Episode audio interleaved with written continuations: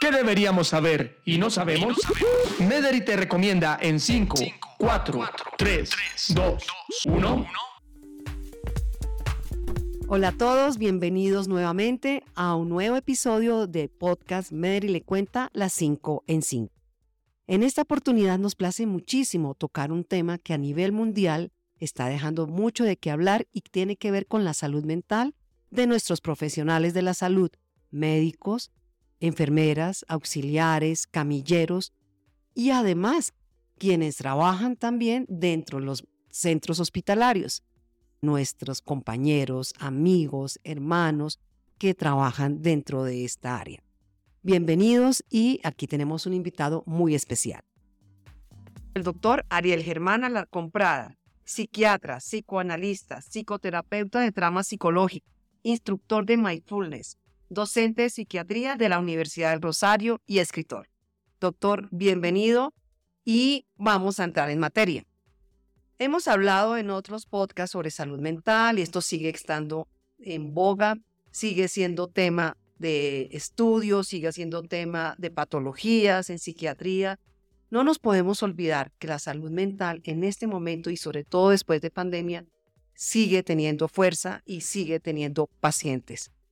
Cuéntenos un poco, porque los profesionales de la salud, nuestros médicos, quienes nos acompañan a curar, también necesitan ser curados y curados en salud mental. Cuéntenos cómo está eso, cómo está el tema de salud mental en los profesionales de la salud. Hola, Ana María. Muchas gracias por invitarme a tu programa y a este podcast tan importante eh, para todos los profesionales de la salud en general o para todas las personas que te escuchan que tienen que ver con la familia Mederi.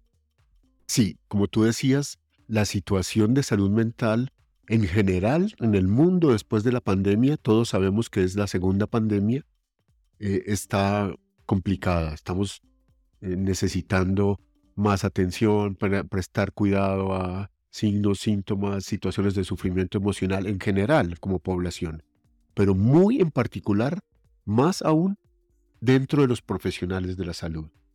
Tenemos cifras altas de niveles de estrés, niveles de agotamiento profesional o burnout, niveles de depresión, de ansiedad, incluso ha aumentado la ideación suicida y los intentos de suicidio dentro de estos profesionales de esta área de la salud.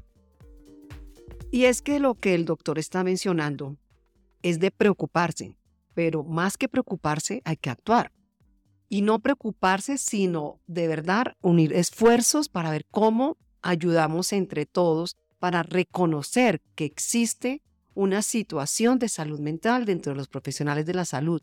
Doctor, ¿cuáles son esos signos de alerta que cualquier profesional de la salud pueda tener y que nosotros podamos detectar? Claro, claro que sí, porque detrás de cada problema lo que hay es una oportunidad de actuar, de actuar diferente y de hacer cosas mejores. Los signos de alerta más importantes, yo diría, son el desánimo. Cuando yo me levanto más de tres o cuatro días en una misma semana sin ganas de irme para, para mi trabajo, para la clínica, para el hospital, para el consultorio. Es decir, no tengo ni cinco de ganas ir a trabajar hoy. Wow, eso es un tema, un tema preocupante. Eh, porque algo está pasando, algo está pasando en general en el entorno laboral, en mi relación con mi trabajo, con mis pacientes, con lo que estoy haciendo, que me desmotiva a ir. Lo otro es tener sentimientos permanentes de más de dos semanas de duración de tristeza, pero una tristeza que yo no puedo explicar, que no hay una causa para ella, y yo triste, triste, triste, desmotivado. Y sin disfrutar de lo que me gusta disfrutar aquellas cosas que me gustan, entre otras, por ejemplo, ejercer mi profesión. Hay otro que es estar en un estado de demasiada vigilancia, estar con miedo, con tensión, con ansiedad, con susto de que algo malo me puede llegar a pasar, sin que haya una razón para ello. Serían como los tres o cuatro signos más importantes de alarma. Cuando eso pasa, tengo que buscar ayuda. Bueno, doctor, hablando de salud mental en los profesionales de la salud, por ahí hemos visto cosas que están uniendo esfuerzos a nivel mundial para esta problemática que afecta directamente a los profesionales de la salud. Cuéntenos de qué se trata. Sí, Ana. Hay una preocupación, como tú dices, a nivel mundial, porque no pasa solamente en Colombia, pasa en todas partes. Y hay muchas iniciativas muy interesantes a ese respecto. Una de ellas es esta que se celebra justamente en el mes de junio, que se llama Crazy Socks for Dogs o Medias Locas para Doctores, que es una campaña que surgió hace alrededor como unos 10 años en Australia, debido a que un doctor, el doctor Theod Toogood, eh, que quien padecía de un trastorno severo de ansiedad y depresión, un día llegó a su clínica con medias disparejas y, una media de una y otra y otra, y los compañeros le preguntaron, ¿pero qué te pasa?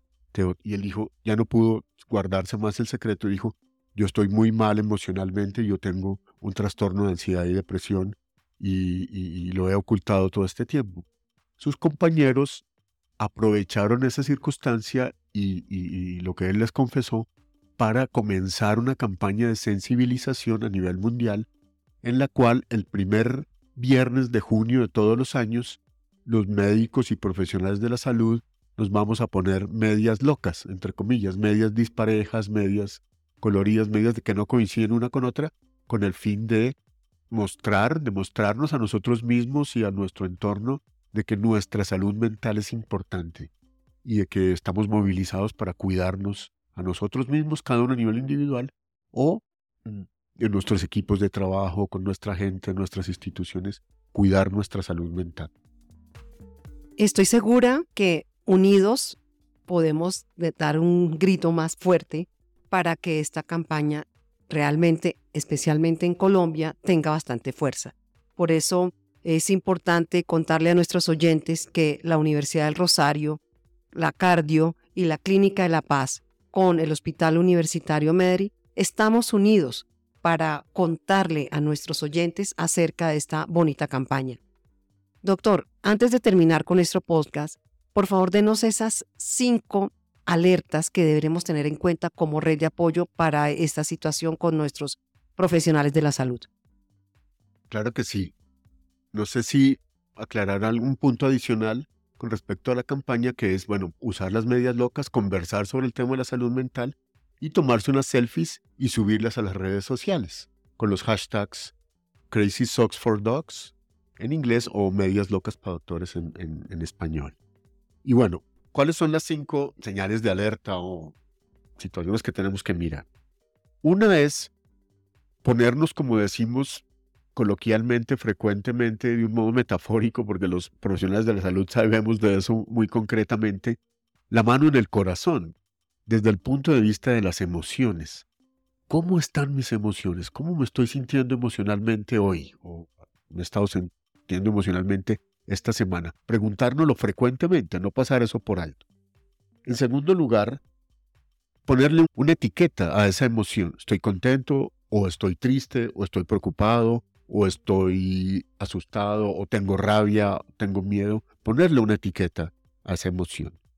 Y luego mirar entiendo de dónde viene esa emoción.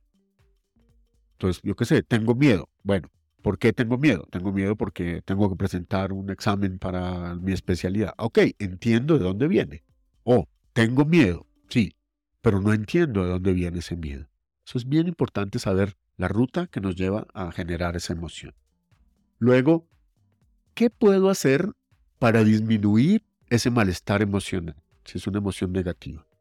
Entonces, siguiendo el ejemplo, puedo hacer A, B, C, hablo con mi amigo, salgo a trotar, medito. Ah, bueno, eso que hago alivia esa situación emocional. El compartirla con otro ser humano es muy importante, muy, muy importante. ¿Esto alivia? Ah, bueno, muy bien. Vamos por, por donde tiene que ser. O no, no lo alivia. Entonces ahí tengo que preguntarme, ¿será que tengo que dar un paso más? ¿Será que no? ¿No es suficiente lo que he hecho hasta ahora para manejar ese estado emocional? ¿Es insuficiente? Entonces tengo que seguir avanzando. Y ese avance, ese siguiente punto es, ¿estará bien consultar con un profesional de la salud mental? ¿Un psicólogo o un psiquiatra, un enfermero especializado en salud mental y contarle a él sobre mi problema? Esa es una pregunta que vale la pena que nos, que nos hagamos frecuentemente. Ahora, no sé si me permites un bonus, un tema adicional, ya para terminar, y es esas mismas cinco preguntas, hacértelas con relación a tu compañero de trabajo. Fulanito, fulanita que está conmigo, hombro a hombro, lado a lado, lo miro y digo, ¿está mal emocionalmente? Lo noto que algo le pasa.